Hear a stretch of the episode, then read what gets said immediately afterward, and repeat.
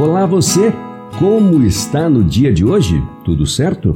Vamos juntos então estudar mais uma lição dos comentários de Ellen White sobre a lição da escola sabatina e o tema desta segunda-feira, dia 18 de dezembro, é Vivendo num Palácio Estrangeiro. Quando saiu essa ordem do rei, Vaste não a acatou porque ela sabia ter havido livre uso de vinho e que Assuero estava sob a influência de bebida alcoólica. Para o bem do marido e dela própria, decidiu não deixar sua posição à frente das mulheres da corte. Não há dúvida de que o rei, ao considerar o assunto posteriormente, achou que Vaste merecesse ser honrada e não tratada da maneira como o foi. Através da experiência que levou Esther ao trono medo-persa, Deus estava atuando para a realização de seus propósitos para seu povo. Aquilo que foi feito sob a influência de muito vinho contribuiu para o bem de Israel. Por intermédio da rainha Esther, o Senhor efetuou um poderoso livramento em favor de seu povo. Numa ocasião em que parecia que nenhum poder poderia salvá-los, Esther e as mulheres associadas a ela, por meio de jejum, oração e ação imediata, enfrentaram a questão, provendo salvação a seu povo. O trabalho das mulheres em conexão com a causa de Deus nos tempos do Antigo Testamento nos ensina lições que nos habilitam a enfrentar emergências na obra de Deus hoje Talvez não sejamos levados a uma situação tão crítica e saliente como o povo de Deus no tempo de Esther.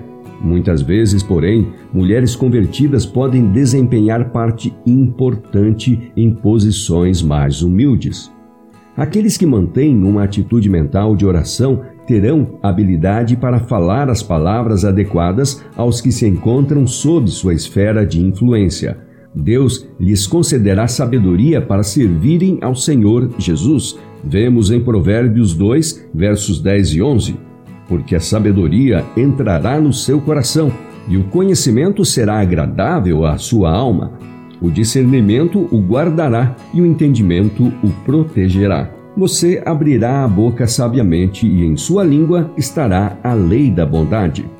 Caifás levantando a mão direita para o céu, dirigiu-se a Jesus na forma de um solene juramento.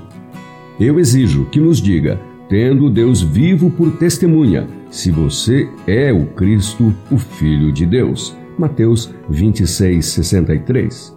Diante desse apelo, Cristo não podia permanecer em silêncio. Havia tempo de se calar e tempo de falar. Não falara antes de ser diretamente interrogado.